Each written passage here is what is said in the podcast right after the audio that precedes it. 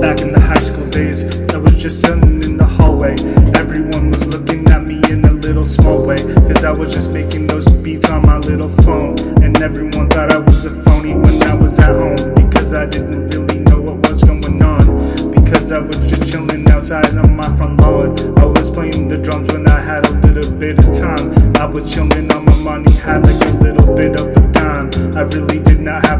Cash.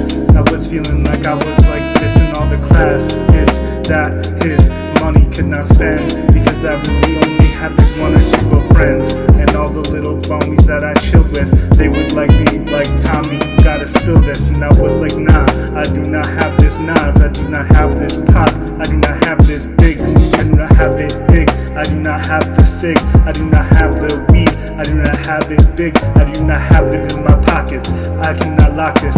I really feel like I cannot cannot rock this. You were like, oh, but Tommy, you are so great, and I was like, nah, because my fucking heart is filled with hate, and I feel like I gotta generate a little bit of love before I disintegrate. Uh.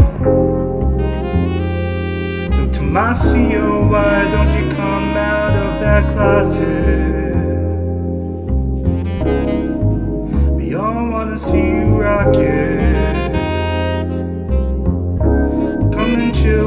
The boys, let's pop it. Uh. Tomasio was like a musical genius. He wanted to hang with us, but he could not see this. All the genius, yeah, Remus, like Harry Potter, like a wolf in the night. He could not feel it because his heart was full of spite. He really wanted to feel it, but it was not right because he fucking hated everyone inside the school. He felt like he was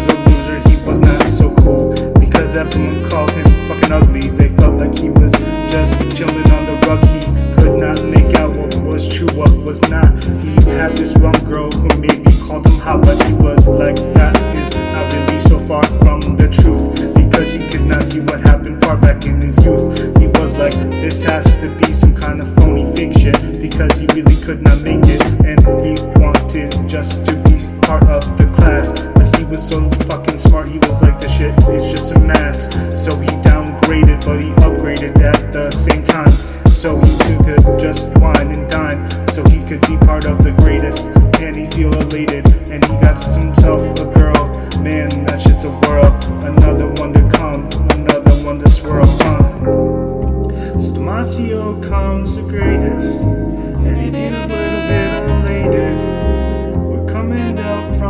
bottom, and we're going to the top.